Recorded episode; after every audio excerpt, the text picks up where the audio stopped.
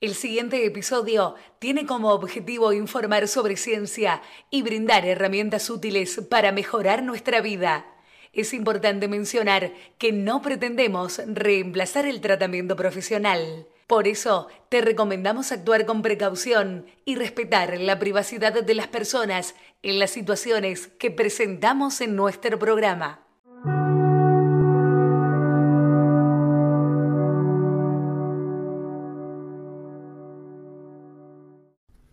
Bienvenidos a nuestro podcast. Hoy hablaremos sobre poder, neurociencia y las teorías de Foucault. Pero no se preocupen, no usaremos nuestro poder para controlar sus mentes. Prometido. Así que siéntense, relájense y prepárense para un viaje al mundo del poder y la mente. Soy tu científico favorito Juan Pablo y cualquier duda que tengas o sugerencia puedes escribirme al mail aprende mejor todo junto arroba. Pasamos a la primera sección que es preguntas y respuestas. Gracias Juan Atari ahí que dijo la forma que preparas tus, tus. Bueno, el podcast son un gran ejemplo. Bueno, agradezco eso porque me estoy esforzando bastante. Por lo menos estoy dos horas acá con la cola sentada a la silla hablándoles y también tengo un trabajo por lo menos mínimo de dos horas o más preparándoles porque tengo que leer las preguntas de los oyentes, organizar para la temática del día, para que quede todo más o menos parejo, eh, leer investigaciones científicas para contestarles con algún contenido las preguntas, así que sí, lleva un trabajo de fondo que espero puedan apreciarlo y les sirva a alguien lo que les voy explicando. La primera pregunta dice, ¿qué es el panóptico según las teorías de Foucault? El panóptico es un modelo arquitectónico que fue ideado por el filósofo Jeremy Bentham y que fue desarrollado por Michael Foucault en su obra Vigilar y Castigar. Este modelo consiste en una estructura en forma de anillo con celdas radiales que convergen hacia una torre central desde la que se puede ver todo lo que sucede en las celdas sin ser visto. Es como el reality show este gran hermano que te están viendo por todos lados, bueno, así, pero vos no lo ves. La idea detrás del panóptico es que la persona que está siendo vigilada nunca sabe cuando está siendo observada, lo que genera un sentimiento de constante supervisión y control. Foucault utilizó este modelo como una metáfora de la sociedad disciplinaria en la que vivimos, en la que todos estamos siendo vigilados y controlados constantemente. Otro claro ejemplo es el teléfono móvil, celular.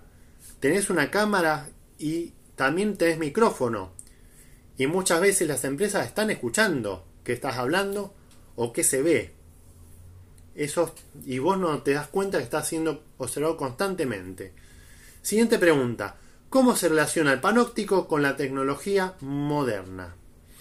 Bueno, esto me preguntan así, igual lo agregué porque tiene que ver con el tema panóptico. En la era de la tecnología moderna, el concepto panóptico se ha ampliado y adquirió nuevas formas. Ahora, en lugar de celdas físicas, la vigilancia se realiza a través de la tecnología de la información, como cámaras de seguridad, el seguimiento de dispositivos móviles y el monitoreo de actividades en línea, como les estaba diciendo. Esta vigilancia constante ha llevado a un aumento de la sensación de estar siempre observado, lo que ha cambiado la forma en que las personas interactúan entre sí y con el mundo que les rodea. Yo les doy un ejemplo, así les tiro algo así para su vida cotidiana. Las redes sociales. Que escribís algo y hoy en día se usa el término funado. O sea, las personas son más medidas con lo que escriben porque pasan 10 años y puede salir a flote lo que dijiste hace 10 años y puede haber sido una barbaridad. Y entonces quedar quemada una persona públicamente. Está siendo observado constantemente, entonces la gente es más precavida. Entonces oculta más lo que es. La siguiente pregunta, ¿qué otras teorías importantes desarrolló Foucault? Además del panóptico, Foucault desarrolló una serie de teorías importantes sobre el poder y la sociedad. Entre ellas se encuentran la teoría del poder disciplinario, la teoría del poder biopolítico y la teoría de la sexualidad. La teoría del poder disciplinario se refiere a cómo la sociedad ejerce el poder mediante la disciplina y el control de los cuerpos individuales. La teoría del poder biopolítico se refiere a cómo el poder se ejerce sobre las poblaciones y cómo se utiliza para controlar y regular la vida de las personas. La teoría de la sexualidad se centra en cómo el poder se ejerce sobre el cuerpo y la sexualidad de las personas. Acá Juan me dijo, yo lo sin filtro. Yo te digo, tenés que generar un hábito, fomentar un hábito, más si sos un creador de contenido y estás en pleno crecimiento. Porque el día de mañana va a haber gente que te va a querer hundir y va a buscar cualquier cosa para hundirte. Entonces vos tenés que estar tranquilo que no hiciste nada malo, porque es tu imagen pública y vivís de eso. Entonces acá está en juego cuidar las palabras que usamos, cómo las usamos y ver de tener una lista negra de palabras. Yo a veces se me escapa algún insulto, pero tranquilo. Nada exagerado.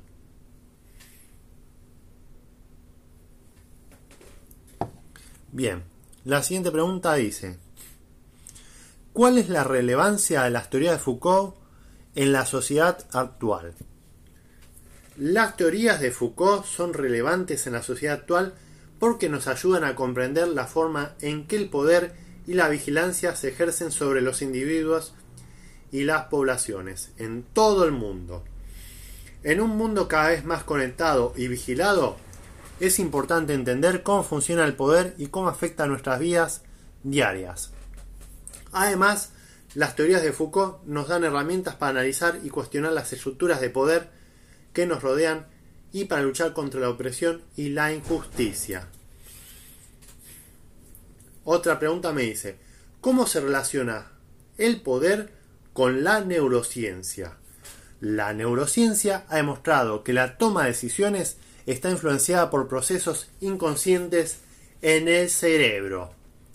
Esto significa que las emociones, los prejuicios y las experiencias pasadas pueden influir en la forma en que una persona ejerce el poder y toma decisiones.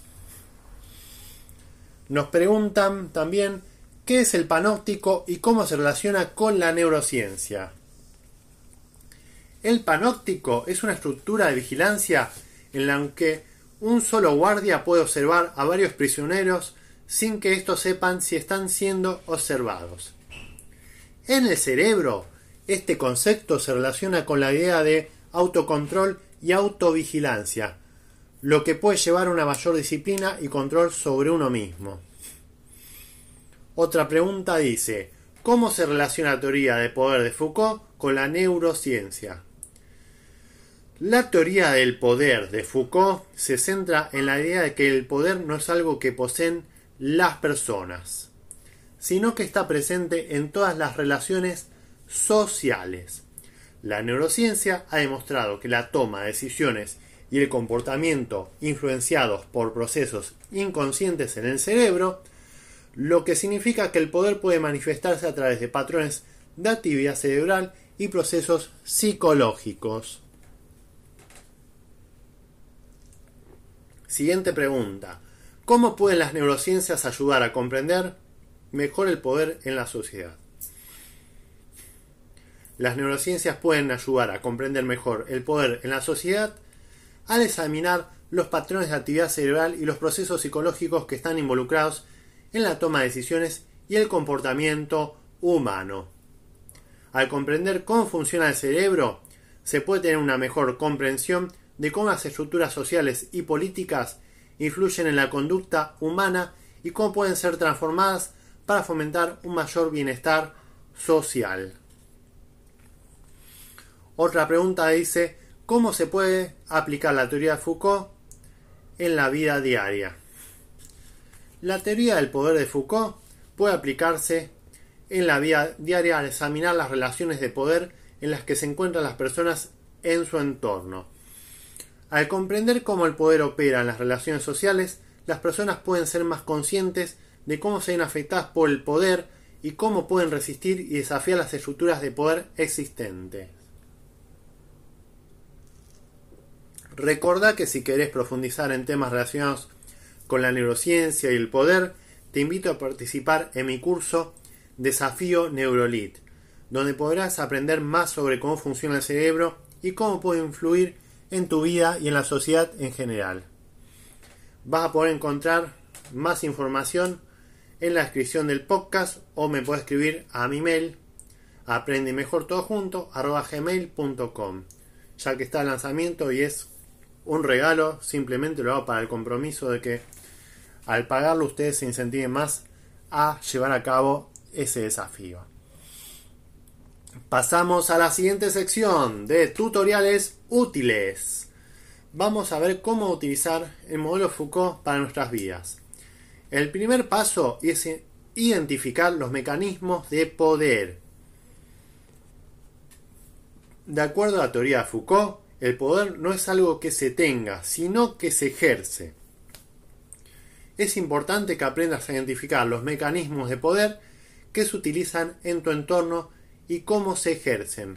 Presta atención a cómo se estructuran las relaciones sociales, las normas y reglas que se imponen y quienes tienen el poder para imponerlas. El siguiente paso es que cuestiones el poder.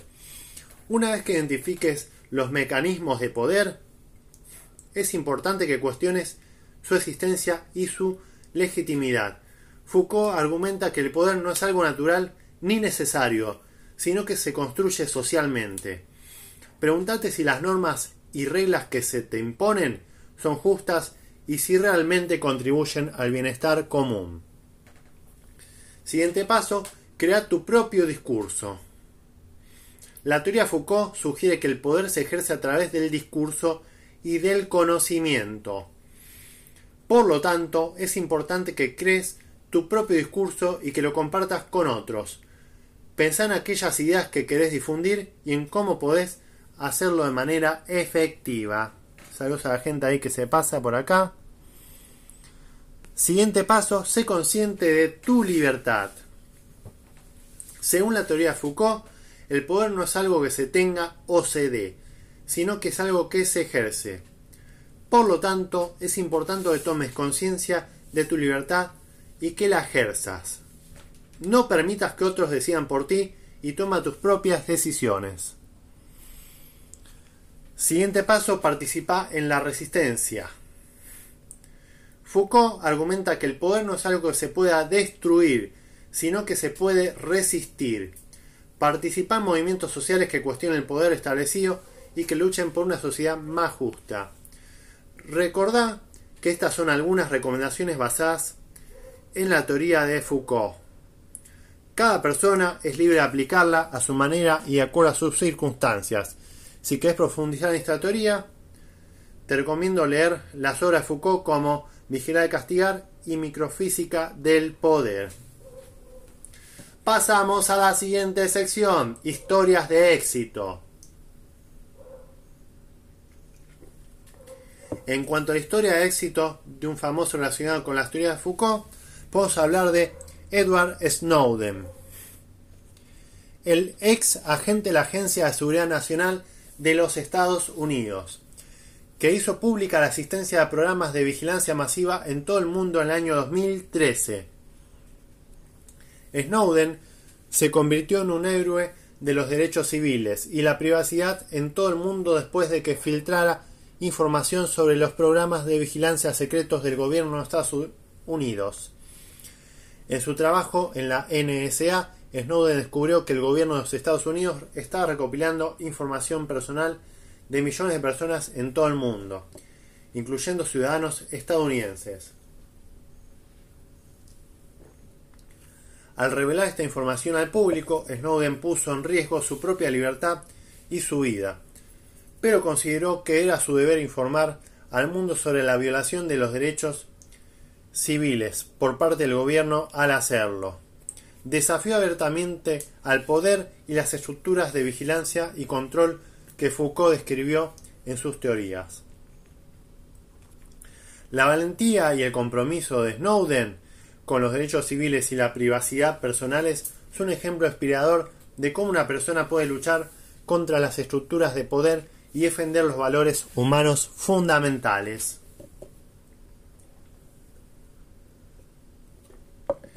Pasamos a la siguiente sección, momento reflexión. En esta sección de momento reflexión vamos a analizar cómo los temas que hemos visto hasta ahora, relacionados con las teorías de Foucault, el poder y la neurociencia, nos afectan a nosotros como individuos y a la sociedad en su conjunto. En primer lugar, es importante destacar que la comprensión de estas teorías nos permite ser más críticos y conscientes de cómo funciona el poder en nuestras vidas y en la sociedad. Nos ayuda a entender cómo las instituciones y las estructuras de poder pueden influir en nuestras acciones y pensamientos, así como en la forma de que percibimos el mundo. Por otro lado, la aplicación de la neurociencia a estas teorías nos lleva a reflexionar sobre el impacto de la tecnología y la ciencia en la forma en que se ejerce el poder. La neurociencia puede ser una herramienta poderosa para comprender el comportamiento humano y por lo tanto puede ser utilizada por los sistemas de poder para controlar y manipular a las personas. En este sentido, es importante ser críticos y conscientes del uso que se hace de la tecnología y la ciencia, y asegurarse de que se utilice de manera responsable y ética. En última instancia, la comprensión de estas teorías y la reflexión sobre su impacto en nosotros y en la sociedad puede ayudarnos a tomar decisiones más informadas y responsables y a trabajar hacia una sociedad más justa y equitativa. En resumen, la reflexión sobre estos temas nos permite ser más conscientes del poder y cómo se ejerce nuestra vida diaria, y nos ayuda a trabajar hacia una sociedad más justa y equitativa. Ya se va terminando el capítulo del día de hoy y pasamos a la sección de top de pelis, series y libros. Las primeras películas que te voy a nombrar y recomendar son El Gran Dictador del año 1940 dirigida por Charles Chaplin. Esta película es una sátira del fascismo y el poder dictatorial. La otra es The Social Dilemma del año 2020 dirigida por Jeff Orlowski. Este documental explora cómo las redes sociales y la tecnología están moldeando nuestra sociedad y nuestras mentes. La siguiente es The Stanford Prison Experiment del año 2015, dirigida por Kyle Patrick Alvarez. Esta película está basada en un experimento real de psicología social sobre el poder y la autoridad. Pasamos a los libros ahora. El primer libro que les recomiendo es Discipline, creo que era Disciplina Castigo, Discipline and Punish, The Beer of the Prison de Michael Foucault. En este libro Foucault examina la historia de cómo se ha desarrollado la idea de la prisión y cómo se utiliza para ejercer poder y control. El siguiente libro es The Power of Habit, Why We Do What We Don't in Life and Business, de Charles Duhigg. Este libro explora cómo los hábitos pueden ser utilizados tanto para bien como para mal en nuestras vidas y en el mundo empresarial. Ese libro se los había recomendado, les había explicado una historia de éxito de los, del episodio Hábitos, justamente de Dewey. Ese es el libro. Las 48 leyes del poder o de 48 Laws of Power de Robert Greene. Este libro analiza cómo el poder funciona en la sociedad y ofrece consejos para adquirir y mantener el poder. Espero que estas recomendaciones te sean útiles y las disfrutes. Así que ya hemos concluido con el episodio del día de la fecha. Espero les haya gustado, que les haya sido ameno, ya que es un tema un poco más complejo del que solemos tocar, pero les va a servir para su vida y para aplicarlo también. Así que les deseo lo mejor, te saluda tu científico favorito, Juan Pablo, y no dudes en escribirme al correo para preguntas, discusiones, recomendaciones. Aprende mejor, todo junto, arroba gmail.com. Así que nos vemos en la próxima.